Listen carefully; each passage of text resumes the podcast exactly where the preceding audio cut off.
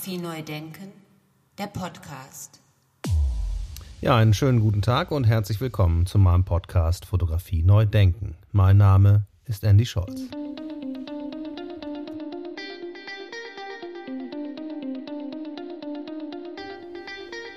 Mein heutiger Gast ist Schweizer, lebt in Zürich und hat nichts Geringeres als das Museum Winterthur mitgegründet. Ich grüße Sie ganz herzlich, Herr Stahel. Viele Grüße nach Zürich. Danke, guten Morgen, Herr Scholz. Hier haben wir gerade ein bisschen Schnee. Äh, also ist es wenigstens endlich mal wieder Winter. Also etwas Normalität in einer nicht ganz normalen Zeit. Das stimmt. Die Zeit ist sehr, sehr eigenwillig gerade und sehr eigenartig. Ja, hier ist es nicht ganz so normal, sage ich mal, weil äh, zum ersten Mal haben wir richtig äh, kaltes Winterwetter und der Schnee bleibt auch liegen und die Kinder können draußen Schlitten fahren. Das war in den letzten Jahren nicht so. Aber kommen wir zu der ersten Frage. Herr Stahel, wie sind Sie denn zur Fotografie gekommen? Ich glaube, dass ich so mit, mit 16 mich für Fotografie äh, angefangen habe zu interessieren. Ich war damals an einem mathematisch-naturwissenschaftlichen Gymnasium. Da gab es einen Schulkollegen von mir, der hat fotografiert aber auch eben die Filme selber entwickelt und, äh, und, und dann geprintet. Und ich habe irgendwann, glaube ich, die Kamera von meinem Vater äh, nicht, nicht gerade entwendet, aber zeitweise übernommen und angefangen mit dieser Kamera. Es war ein, ein DDR-Modell, ein Ex-DDR-Modell, Exakta hieß sie, glaube ich. Habe ich angefangen zu fotografieren und auch über diesen Schulkollegen und andere gelernt, wie man äh, einen Film entwickelt, schwarz-weiß, und wie man, wie man, äh, wie man printet. Schrittweise habe ich das gelernt.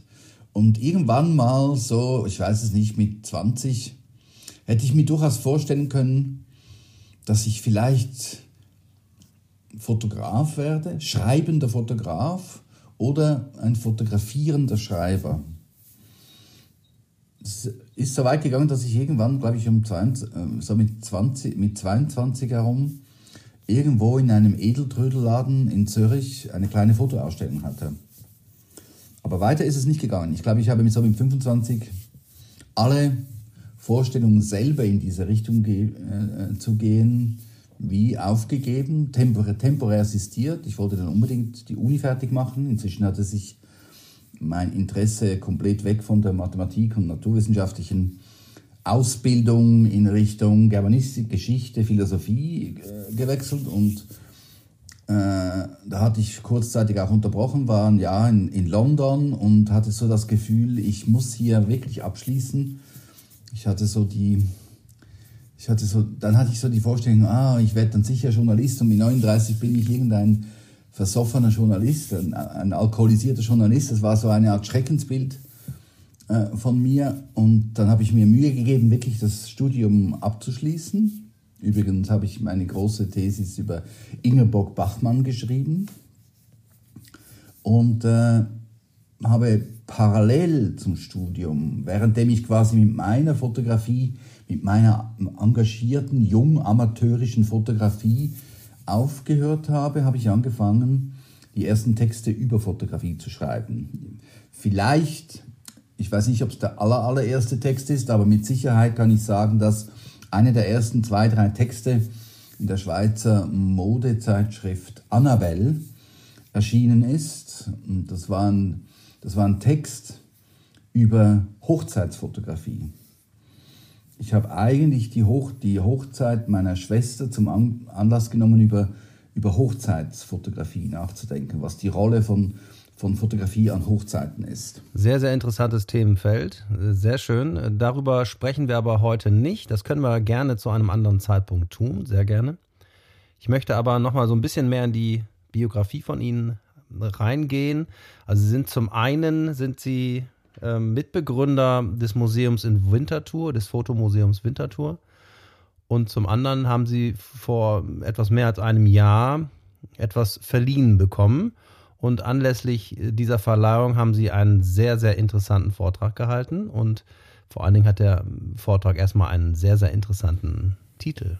Ich, äh, ich blaffe mal kurz für eine Sekunde. Ich, vor einem Jahr habe ich äh, einen Ehrendoktor verliehen bekommen von der Universität Luzern im Fach Kulturwissenschaften für meine Arbeit in der Fotografie und musste da einen, einen, einen Ehrendoktor-Festvortrag halten, den ich übertitelt habe mit einer Frage, ist die Fotografie ein Bastard?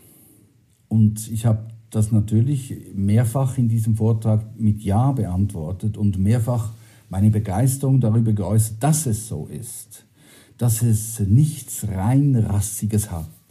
Es ist nicht ganz hohe Kunst, ganz edles Gedicht, sondern Fotografie ist ein Bastard. Das, dieses Medium wird nach wie vor inzwischen ein bisschen ergänzt mit diesen Kurzfilmen, man könnte sagen so bewegten Stehbilder, zehn Sekunden lang mit der gleichen Kamera, mit der man ein Bild macht, einem Handy oder einer Kamera, kann man ja auch ein kleines Video machen, das aber gar nicht ein Film ist, sondern quasi ein bewegtes Bild von zehn Sekunden. Das ist eine neue Form der Kommunikation. Das wird nach wie vor, das Medium der Fotografie wird nach wie vor auf der ganzen Welt für jeden nur möglichen Zweck gebraucht. Und ich habe in den letzten drei, vier Jahren vermehrt anfangen, angefangen in diese Richtung auch öffentlich aufzutreten oder Symposien zu veranstalten über die Rolle des fotografischen Bildes in unserer Welt. Und dabei schau, rede ich meistens so in, in, in diese Richtung. Ja, da, da sehe ich vor mir direkt, wie die Kinnladen runterfallen und ich bin aber sehr gespannt, wie es weitergeht. Ich gehöre selbst quasi zu dieser Generation, die mitgeholfen hat, dass die Fotografie ins Museum kam. Nach 20, 30, 40 Jahr, äh, Jahren kann man sagen, so rede ich in der Regel oder schreibe darüber, jetzt ist die Fotografie angekommen. Es gibt fotografische Museen, es gibt Fotoabteilungen in großen Kunstmuseen. Seit 20 Jahren ist es wirklich akzeptiert. Inzwischen ist es sogar so, dass man auch konservative Sammler dazu bringt, nicht nur Malerei zu kaufen, sondern ab und zu auch ein Foto an sich anzuschaffen. Also auch in dem konservativen Bereich des Sammelns äh, ist es möglich, dass Fotografie akzeptiert ist als Kunst. Okay, soweit, so gut, aber. Dann sage ich gerne, ja, leider ist es ein bisschen spät passiert, nämlich so ungefähr in der Zeit, als sich die Kunst, die, die zeitgenössische, die Cutting-Edge-Kunstszene angefangen hat, von der Fotografie abzuwenden. Man konnte sehen, dass so zwischen ab, ab Mitte der 80er Jahre im letzten Jahrhundert bis 2005 zunehmend jede Galerie an einer Kunstmesse einen Fotografen zeigen musste. Um 2000 herum, 2002, 2003 bis 2005 waren an der Art Basel, an der Art Cologne, überall jede zeitgenössische Galerie musste auch Fotografie zeigen. Und 2006 waren es plötzlich weniger. 2007 war es noch die Hälfte. 2010 nochmals die Hälfte der Hälfte. Wenn ich heute durch die Art Basel gehe, mit, mit meinem Fotoauge, dann finde ich 10 unter 300, 350 Galerien, 10, 20 Galerien, die Fotografie in irgendeiner Weise noch zeigen. Der Rest hat Fotografie vergessen. Das heißt, äh, Fotografie ist uninteressant geworden? Das heißt nicht, dass Fotografie deshalb uninteressant geworden ist in der Kunst, aber sie ist im Moment gerade nicht einfach das, das Medium für junge zeitgenössische Künstler. Interessant ist aber, dass im gleichen Zeitraum, vielleicht leicht verzögert, über die neuen Medien die Fotografie zur neuen Volkssprache geworden ist. Auch wiederum Studien, neue Studien besagen, neue Statistiken besagen, dass heutige 10-, 15-jährige Jugendliche vielleicht bis zu 50 Prozent ihrer Kommunikation gar nicht mehr mit Sprache machen, sondern mit dem Herumschieben von Bildern, von Fotos, von diesen Kleinstvideos, vielleicht auch von Emojis. Also ich schicke als 15-Jähriger Ihnen, wenn wir auf einer Parkbank sitzen, äh, meistens Rücken an Rücken oder Seite an Seite, wir schauen uns nicht an, schicke ein Bild, schicke mir eins zurück, dann schicke ich fünf Emojis, dann kriege ich 100 Emojis, dann schicke ich ein kleines Video, dann kriege ich wieder ein Bild, wir lachen, vielleicht reiben wir die Schultern aneinander. Das, das heißt, das Bild wird, wie es Umberto Eco irgendwann in den in den frühen 80er Jahren gesagt hat, dass wir in ein neues emblematisches Zeitalter kommen, so wie die Kommunikation im Barock war, mit einem, mit, mit einem Bild und einer Zeile Legende darunter. Und alle haben das Bild verstanden und man kommuniziert mit diesen Bildern und dieser einen Zeile Legende. Wir kommen in ein neues emblematisches Zeitalter. Nur wissen wir nicht mehr genau, ob wir alle diese Bilder verstehen, die wir uns da gegenseitig hin und her schicken.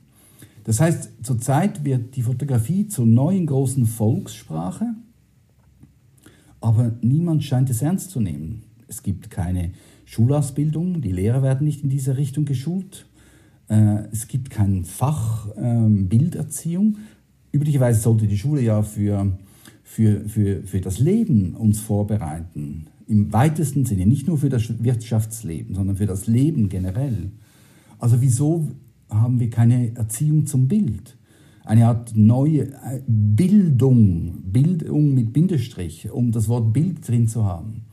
Denn diese Kommunikation mit Bildern wird so stark und gleichzeitig weiß niemand genau, was da passiert.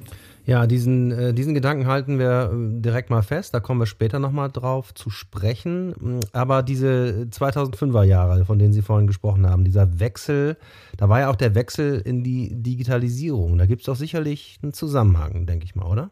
Da gibt es da gibt's viele Zusammenhänge. Meistens gibt es nicht einen Zusammenhang, sondern viele ja. Zusammenhänge. Vielleicht kann ich eine Linie sagen. Wenn man sich vorstellt, wie man im 19. Jahrhundert fotografiert hat, man musste die Kamera selber mit Holz bauen, diese Holzkisten. Dann die, das Stativ, der Tripod, da musste man sich die Filmmaterialien selber herstellen. Man war, hatte quasi sein eigenes Chemielabor zu Hause, um die, die Bildmaterialien überhaupt herzustellen und dann die Bilder zu entwickeln. Da waren sie auf Glasscheiben.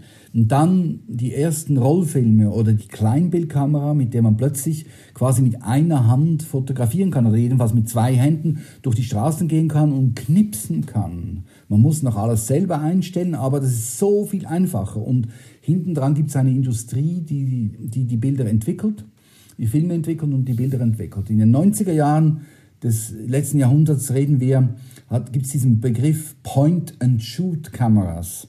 Ich erinnere mich stark, dass, dass ich das Gefühl hatte, das sind vor allem die Japaner, die mit diesen Point-and-Shoot-Kameras herumgehen, diesen kleinen äh, Sichtkameras, die so leicht sind, dass ich, sie, dass ich sie quasi halten und gleichzeitig abdrücken kann mit einer Hand. Das heißt, wir sehen eine Entwicklung in einer immer leicht, zu einer immer leichteren Kamera, zu einer immer leichter handhabbaren Kamera. Und da kommt der Wechsel ins Digitale und über das Telefon, also über das Telefon, diese Mischung von Telefon und Fotoapparat zu einem, Klein, zu einem Kleincomputer, der das Fotografieren endlos einfach macht, von der Handhabung her. Ich könnte ständig, währenddem wir hier miteinander reden, könnte ich auf Sie und mich ständig fotografieren. Und da könnte man daraus vielleicht eine Ausstellung planen für 2013, wenn man will, oder auch nur das Ganze irgendwo in ein Archiv schieben, in ein privates Archiv, wo man ab und zu mal ein Bild irgendwo auf Instagram oder, oder Facebook postet. Und diese Entwicklung führte dann zur Bilderflut, äh, zur allgegenwärtigen und immer wieder genannten Bilderflut oder zu einer Explosion der Bilder, der digitalen Bilder. Gekoppelt mit der Möglichkeit, es über Social Medias auf der ganzen Welt zu verbreiten, hat eine Explosion der Bilder stattgefunden. Und das führt dazu, dass die heutigen Generation, die heutigen jungen Generationen in einer komplett anderen Weise mit Bildern umgehen und Bilder für sie zu einem ganz, ganz wichtigen Kommunikationsmittel gekommen ist. So, das ist so ein Weg der, der Beziehungen. Der andere ist dieses Thema der, der analogen und der digitalen Fotografie. Äh, es gibt etwas, was mich äh, im, Rückblick total, was ich total spannend finde. Ich habe, das ist ja meine Lebensgeschichte. Ich bin in dieser Zeit habe ich agiert so und das Museum dann begründet. Und ich erinnere mich in den 90er Jahren, sagen wir 1995, dass alle darüber geredet haben, nein, ich bleibe beim Analogen, die Qualität des Digitalen ist viel zu schlecht. Diese Tiefe, die die analoge Fotografie hat, die kriegt man überhaupt nicht hin. Äh, es gab einen Andy Grundberg, äh, der, der amerikanische Fotokritiker von der Westküste, der 1988 einen Text schrieb, wo er die digitale Fotografie, diese junge digitale Fotografie verglichen hat mit Polaroid und gesagt hat, das wird immer ein Hobby bleiben. Es wird nie die analoge Fotografie angreifen können, dass die sich, dass, dass, dass die sich auflöst und verschwindet. Bei all dieser Diskussion ging es auch immer darum, dass die Qualität des Printens analog so viel reicher und besser ist als die Qualität des Digitalprintens. Aber niemand, niemand, den ich kenne oder gelesen habe, hat vorausgesehen, dass man gar nie mehr printen wird. 99,9 Prozent der Fotos, die heute gemacht werden, bleiben Daten.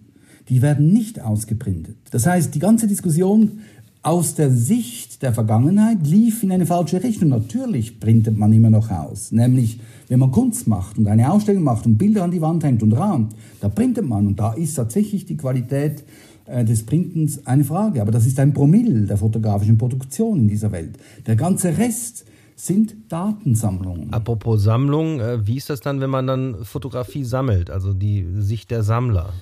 Ein Sammler will keine Datensammlung kaufen. Ein Sammlung will ein Sammler will ein Objekt kaufen. Und da muss man unterscheiden. Das, was Sie vorhin angedeutet haben, glaube ich, würde ich zweiteilen. Es gibt in der, im klassischeren Feld der Fotografie und des fotografischen Sammelns, wenn ein Sammler wirklich ein Fotosammler ist, tatsächlich so ein Hang zum Analogen. Man könnte vielleicht einen leicht konservativen, leicht fetischisierten Hang zu dieser analogen Fotografie. Diesen Hang und dieses Verständnis gibt es weit weniger bei Sammlern, die Kunst sammeln. Die also Installationen sammeln, äh, gemalte Bilder, Videos und auch fotografische Arbeiten. Denen, die haben nicht mehr diesen Bezug zu diesem Analogen. Die haben den Bezug zu Bildsprache heute. Die, die schauen sich Videos, Fotografie, Malerei nebeneinander an. Und da spielt die Frage des Analogen praktisch keine Rolle mehr. Und in diesem Feld sind die berühmten deutschen Fotografen Gurski, Ruff, Strufski, wie wir sagten, äh, Gurski, Ruff und Strutt und so weiter, Candida Höfer groß geworden. Das heißt, äh, ein Teil davon hat noch eine Weile lang äh, analog gearbeitet, aber die meisten arbeiten schon längst nicht mehr analog, sondern arbeiten hoch gekonnt, äh, eben auch so großflächig mit äh, mit hervorragender Printtechnik im, im, im Digitalen. Jetzt möchte ich diesen Gedanken nochmal aufgreifen. Sie haben das vorhin so schön beschrieben, wie dann ähm, nicht mehr geprintet wird in der digitalen Fotografie. Könnte man dann nicht einfach auch als Sammler sagen, okay, dann kaufe ich äh, ganze Datensätze und habe die dann digital auf meinem Server und dann drucke ich die aus, wenn ich die brauche. Das würde ja auch den konservatorischen Gedanken eventuell revolutionieren. Das ist ein, ein, spannendes, großes Feld. Ich erinnere mich, dass ich eine Sammlung für eine Versicherung hier erstellt habe, so um 2000 herum. Da haben wir Arbeiten von Wolfgang Tillmanns gekauft, frühe Arbeiten, vor 20 Jahren. Und er hat die Bilder gerahmt, geliefert, aber dazu eine CD geliefert mit den Daten des Bildes dass wenn man das, wenn das Bild sich farblich verfärben sollte und nicht mehr brauchbar ist, kann man, hat man die Daten und kann es selber abziehen. Das war für mich die erste Erfahrung, wie ein damals noch junger, nicht so weltberühmter Künstler wie heute, aber wie er, wie er aber schon bekannt, man, es war schon ein Name um 2000 herum, äh, wie er damit umgeht. Das Thema ist ein, ein riesiges Thema. Wie wollen Sie einem Vorstand in einem Museum klar machen, dass Sie 100.000 Euro ausgeben für für einen UBS-Stick, auf dem die Daten sind für ein Bild. Es ist so unsexy, 100.000 Euro auszugeben für einen USB-Stick. Vielleicht gibt es gerade deshalb eben, dass geprintete Fotos Foto im Bereich der, des Kunstmarktes und, und der Sammlungen, der privaten und der öffentlichen Sammlungen nach wie vor. Man will das Bild und dann hinterher kriegt man das Problem noch mitgeschickt. Wie gehe ich damit um, wenn dieses Farbbild sich ver verfärbt? Das ist ja das Problem gewesen, vor allem der Farbmaterial in den 70er, 80er, 90er Jahren. Heute spricht man bei diesen Inkjets von einer Dauer, also man kann es nur, es gibt, es gab immer ein amerikanisches in, äh, Labor, das das untersucht hat und festgestellt hat, diese seriösen, gut gemachten zeitgenössischen Inkjet-Prints, Pigment-Prints der heutigen Zeit halten 200 Jahre, ohne dass man irgend nur die kleinste Veränderung feststellen kann, auch wenn man sie stark mit Licht behandelt hat. Das heißt, wir haben nicht mehr das Problem dieser, dieser Kodak-Papiere dieser Kodak der, der 70er, 80er Jahre. Die sind, das ist wie eine historische Periode, die ist fast, die ist abgeschlossen, auch weil dann über Papiere wie Fuji Crystal äh, in den 90er Jahren Papiere aufgetaucht sind, die auch als, als klassische Fotopapiere deutlich länger halten. Ja. Aber dennoch, es ist etwas anderes, wenn ich, äh, ob ich einen großen Steinblock von vier auf fünf Metern kaufe und der hält die nächsten 1000 Jahre, oder ich kaufe eine Fotografie. Die, die, die, die, die, die Chance, dass die Fotografie sich irgendwann mal äh, auflöst oder zerfetzt durch Handlungsfehler, ist einfach größer.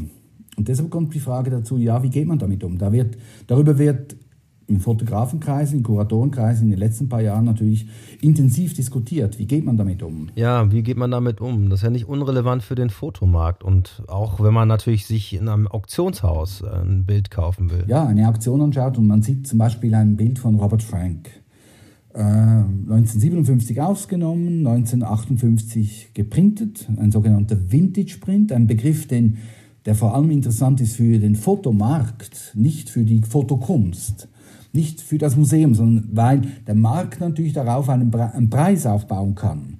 Es können sich zwei darum ringen, genau diesen Print von 1958 zu wollen. Und entsprechend steigen die Preise dann, währenddem ein Later Print, äh, das gleiche Bild von 1957, aber erst 1987 von Robert Frank oder von seinem Labor geprintet und von ihm signiert, hat dann in der Regel in den letzten 20, 30 äh, Jahren äh, zehnfach weniger gebracht. Statt 20.000 Euro äh, plötzlich äh, nur 2.000 Euro. In der Zwischenzeit ändert sich das ein bisschen. Ganz, ganz viel weniger Geld noch wert ist es, wenn Robert Funk stirbt und dann irgendjemand eine, eine Art Estate-Print macht.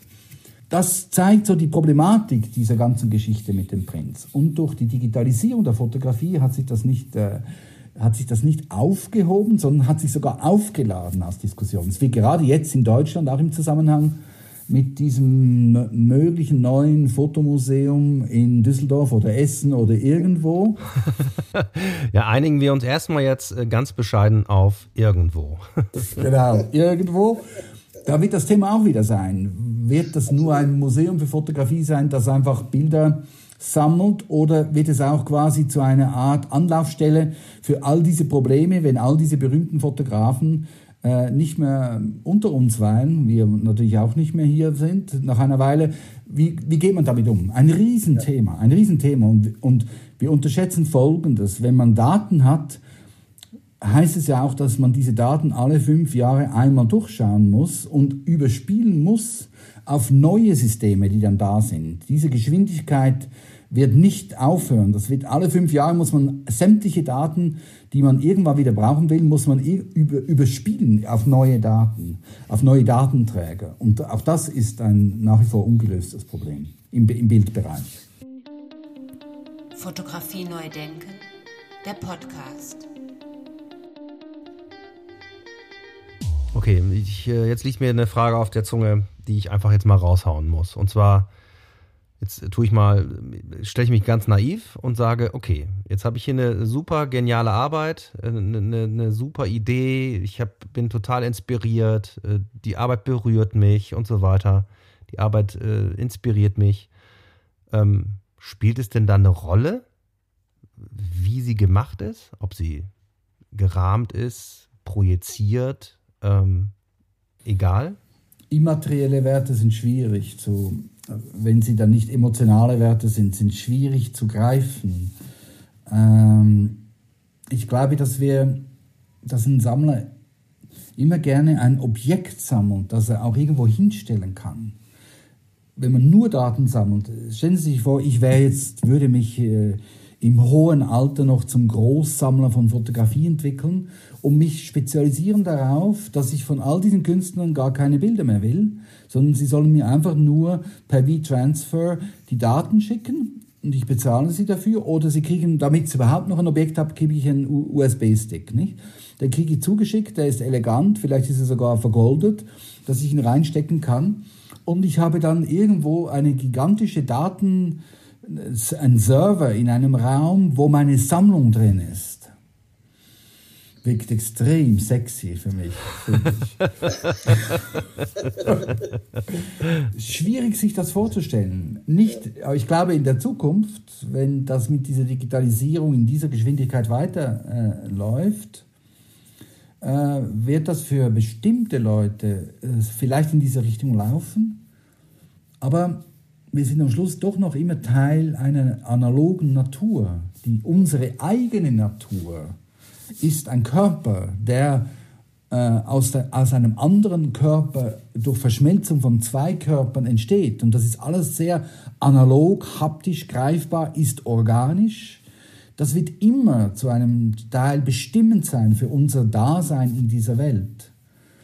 Und das, dieses, dieses körperliche Dasein wird immer ein Problem haben, dass ich, dass ich jetzt wahnsinnig viel Geld ausgeben und eben nur noch quasi eine Serverstation zu Hause habe und das ist und dann den Leuten sagen kann, über hier, hier habe ich guten Champagner und das ist meine Sammlung hier und dann schauen sie sich eine Serverstation an. Das ist äh, sehr unsexy. Aber es geht zum Aber Teil in diese Richtung natürlich. Es, es, und ein, ein Museum, das jährlich ein Ankaufsbudget hat von ein großes Museum, das jährlich ein Ankaufsbudget von einer bis zehn Millionen für Fotografie, wird sich überlegen, dass diese Fotos vielleicht in 100 Jahren ja auch noch hier stehen sollten. Also wird, wird man angefangen, man wird vermutlich immer, äh, oder meistens, nicht in jedem Fall, es gibt Künstler, die, die nur noch mit Daten arbeiten, aber man wird immer versuchen, ein Bild zu kaufen, aber dazu noch dass die Daten, falls irgendwas mit dem Bild passiert. Das wird die Zukunft sein, mit Sicherheit. Das passt ja wunderbar zum Bastard, den Sie am Anfang äh, beschrieben haben. Die Fotografie ist der Bastard. Das wäre dann ja total konsequent am Ende diese. diese das ist nach, nach, nach etwa drei oder vier Pirouetten, die die Fotografie eh schon gemacht hat, ist das die neueste Pirouette, dass es zugleich, zugleich Hardware ist, geprintet, gerahmt vielleicht hinter Museumsglas, ganz so wertvoll gemacht, auch in der, in der Anmutung, in der Rahmung. Und gleichzeitig sind es äh, schlichte, banale Daten, die irgendwo auf einem Server sind. Das ist Fotografie und das macht sie bis heute wirklich endlos spannend. Absolut, das sehe ich genauso und äh, deswegen liegt mir natürlich auch immer diese Frage am Herzen und äh, das Gespräch darüber, sollte dann dieses Medium, was so viele Facetten hat, was ein Bastard ist, also aus ganz vielen verschiedenen Quellen genährt wird sozusagen, sollte das nicht viel mehr stattfinden im Unterricht, in der Schule, in der Ausbildung von Kindern und Jugendlichen, damit wir es weitergeben, wie man diese Bilder lesen. Das hatten wir anfangs ja auch schon mal, eben die Kodierung äh, und ja die Dekodierung von Bildern. Ich finde es äh, ich finde es dringend notwendig und gehe vielen Leuten auf den Wecker, weil ich das immer wieder wiederhole. Im Moment sind wir, es gibt ja diese, diesen Unterschied, Unterschied im Englischen äh, zwischen know that und know how. Wir sind in einem Zustand des know that. Das heißt, jeder Jugendliche weiß, wie mit Bildern umgehen. Sie schieben sich, die machen Bilder, sie schieben, sie verrennen die Bilder, sie schieben das rum. Aber ich weiß nicht genau, wie viel Know-how dahinter liegt. Das heißt, ein, eine, quasi eine Abstraktionsstufe darüber, was diese Bilder tun, was sie wirklich, was sie wirklich sagen. Wir, wir mögen ja am Bild, wenn ich in ein Museum gehe oder wenn ich in, ins Kino gehe, wir mögen bei den Bildern sehr, sehr stark die Ambiguität, die Ambivalenz, dass man eigentlich nie ganz genau sagen kann, worum geht es hier. Und dieses nie ganz genau wissen und trotzdem, man kann es nicht lassen, man muss hinschauen. Das ist die große Qualität eines Bildes. Bilder funktionieren anders als Sprache. Bilder funktionieren anders als Mathematik.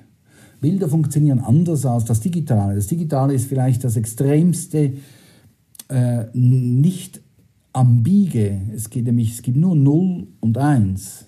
Dazwischen gibt es nicht. Natürlich kann ich dann mit 0 und 1 und der Aneinanderreihen von 0 und 1 irgendwann auch so etwas wie etwas Ambivalentes herstellen. Aber im Grundsatz ist es die knallharteste Tag- und Nachtunterscheidung.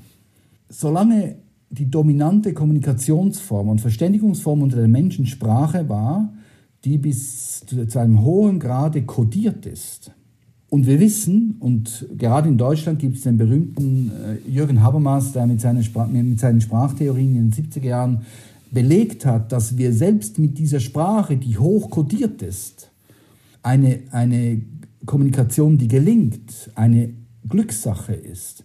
Dass der Absender, ich, wenn ich jetzt mit Ihnen rede, so rede, dass Sie auch wirklich das verstehen, was ich gemeint habe, als ich geredet habe, sagt Habermas, ist eine Glückssache. Wir müssen uns ständig darum bemühen. Und das mit einem System des Redens und Verstehens der Welt, das eine hochgradige, äh, ein hochgradiges Sprachsystem dahinter hat, ein, ein Kodierungssystem. Die Fotografie ist das pure Gegenteil. Die Fotografie ist ganz, ganz schwach kodiert. Da brauche ich jetzt nochmal gedankliche Unterstützung. Wenn ich wenn ich mit einer Kamera, ich fotografiere hier diesen Balkon, der da auf meiner Seite ist, dann mache ich eine Art Abbild dieses Balkons, aber ich habe nichts dazu gesagt, was ich mit diesem Balkon meine, etc. Ich habe es nicht kodiert. Die Fotografie kodiert nicht. Wenn ein, wenn ein, sie gibt einfach wieder. Wenn ein Künstler dann 37 solche Bilder aneinander reiht, dann beginnt wieder eine Art Bildsprache reinzuspielen, damit wir, dass wir das verstehen können.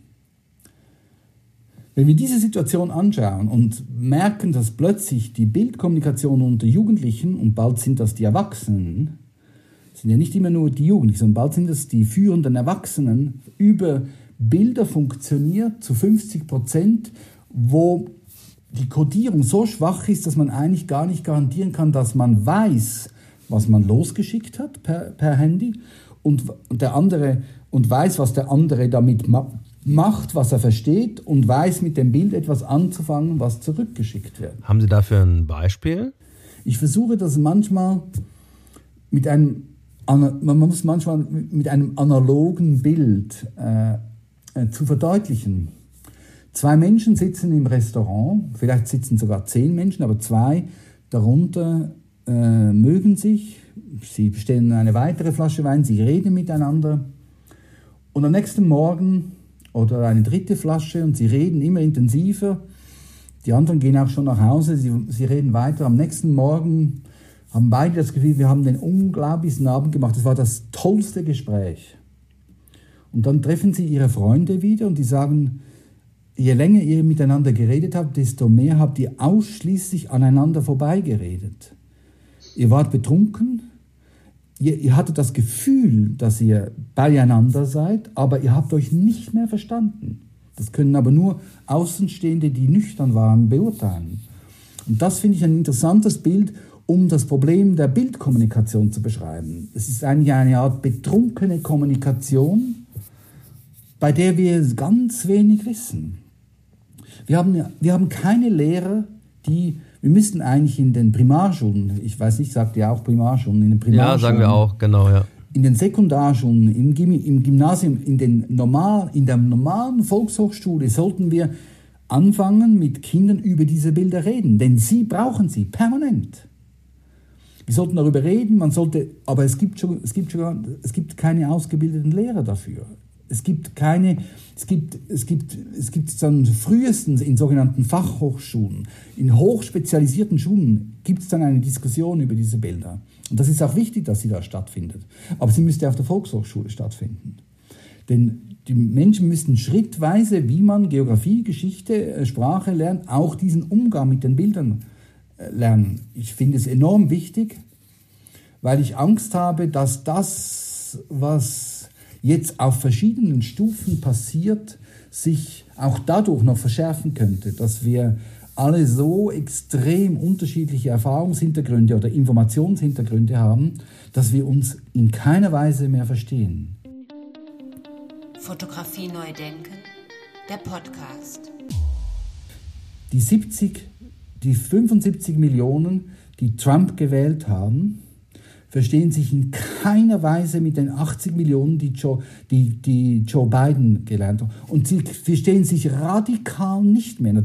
Dazwischen gibt es Leute, die schwanken hin und her und die könnten auch noch miteinander reden. Aber ein Großteil, die können nicht mehr miteinander reden, weil ihre Information, ihr ganzer Wissensstand so radikal verschieden geworden ist, dass sie tatsächlich meinen, dass, äh, also bis heute, auch jetzt nach den Wahlen, dass die Wahlen getrickst waren, dass es überall beschissen wurde, dass, äh, dass, es ein, dass die Eliten einen Kinderschänderring aufgebaut haben und so weiter. Das heißt, wir sind in einer, in einer, in einer Welt, in der der Common Sense und quasi der Ort, die, man könnte sagen, wie die, im, Griechen, im Griechischen hat man, glaube ich, Agora gesagt, der, der Marktplatz der Ideen, wo die Bürger zusammenkommen und miteinander über die Welt reden und dabei versuchen, ein gemeinsames Verständnis dessen, was Welt ist, äh, zu erreichen. Und da gibt es natürlich Abweichler, aber die werden dann auch als Abweichler wahrgenommen. Man streitet mit ihnen dass dieser Ort und dieser gemeinsame, mögliche gemeinsame äh, Erfahrungshintergrund verschwindet durch die rasend schnell zu verbreitenden digitalen Medien, wie wir das jetzt verfolgen.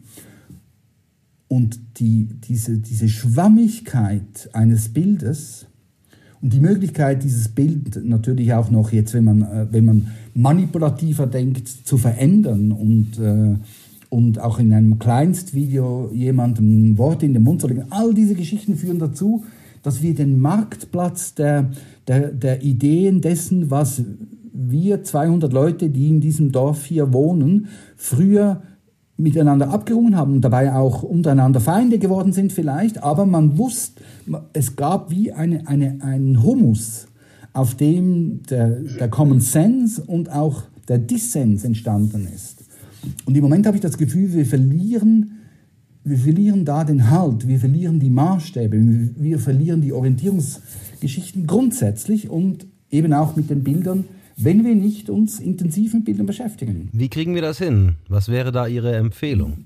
Wir, wir brauchen eine Ausbildung zum Bild oder eben um ein altes Wort neu zu füllen, Bildung, auch im Wortsinn. Und da in der Schweiz habe ich, äh, habe ich die, die, vertrete ich die Idee, wenn die Schulen schon überfordert sind mit der Digitalisierung, die in der Schule passiert zum Teil, mit der Vorstellung, dass verschiedene Leute nicht mehr muttersprachlich Deutsch sind und deshalb handicapiert sind und aber gleichzeitig integriert werden müssen. Mit all diesen Geschichten, dann könnten vielleicht eine Weile lang die Institutionen, jetzt die Fotoinstitutionen in der Schweiz, es gibt ein paar in der Schweiz, äh, die Aufgabe übernehmen, dass man zum Beispiel fixe Kurse anbietet, wo ein Lehrer mit seinen Schülern in diesen Kurs kommt, der von Institutionen aufgebaut worden ist, damit man wenigstens mal anfängt, dass irgendwie dass äh, junge, junge, junge Menschen in jedem Jahr der Schule vielleicht zehn Stunden, wenigstens mal zehn Stunden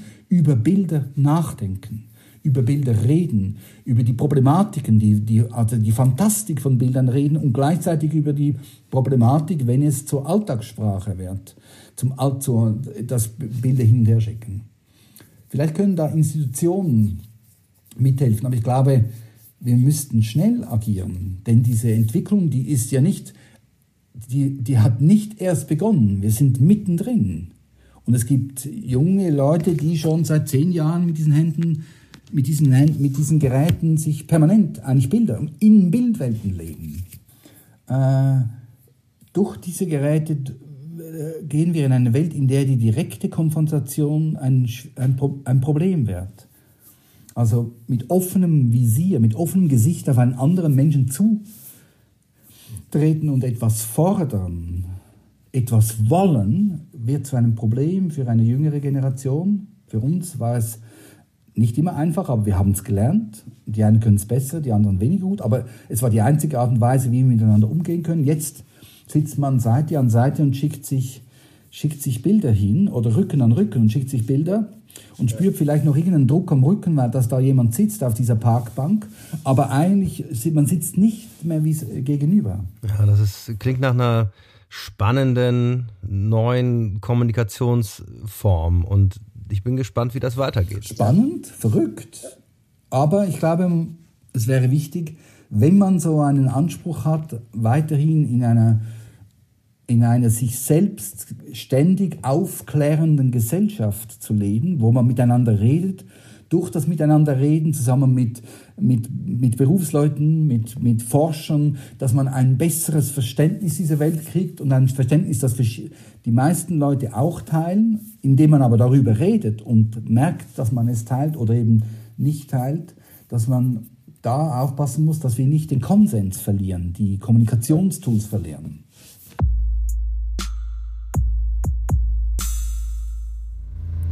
Fotografie neu denken, der Podcast. Das hoffe ich natürlich sehr, dass wir für die nächste Generation vor allen Dingen auch, dass wir da den Konsens nicht verlieren und die Kommunikationstools auch nicht quasi nur einseitig behalten. In diesem Sinne, Herr Stahl, alles Gute, vielen, vielen Dank für das Gespräch, bleiben Sie gesund und bis bald. Dankeschön. Okay. Gute Danke. Zeit und äh, Sie melden sich. Dann melde ich mich. Super. Vielen Dank. Danke. Hat Tschüss. Gerne.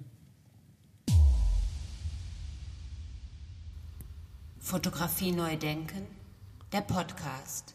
Ja, das war bisher die längste Episode meiner Podcast-Reihe Fotografie neu denken, aber ich denke, ich konnte da nicht wirklich noch mehr rauslassen. Ich finde, das hat alles seinen Platz hier und das war gut so. Ich hoffe, das seht ihr und das sehen Sie genauso. Da bleibt mir dann nur noch zu sagen, vielen herzlichen Dank fürs Zuhören und Wer mehr erfahren will über Urs Stahel, der kann das tun auf seiner Internetseite, die sehr schön aufgeräumt ist, auch wieder und sehr übersichtlich gestaltet und sehr informativ unter www.ursstahel.ch. Da kann man dann auch erfahren, dass er unter anderem auch die Kunsthalle in Zürich mit gegründet hat. In diesem Sinne, alles Gute, bleiben Sie gesund und bis zum nächsten Mal. Dankeschön. Ciao, ciao. Fotografie neu denken, der Podcast.